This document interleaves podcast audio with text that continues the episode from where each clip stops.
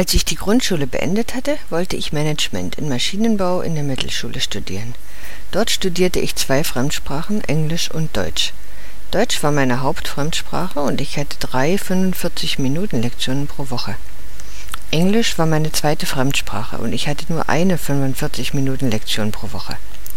Zum Glück hatten wir dort dieselben Lehrer für beide Sprachen während der ganzen Zeit. Also hatten wir nicht das Problem, immer wieder von vorne zu beginnen wie zuvor.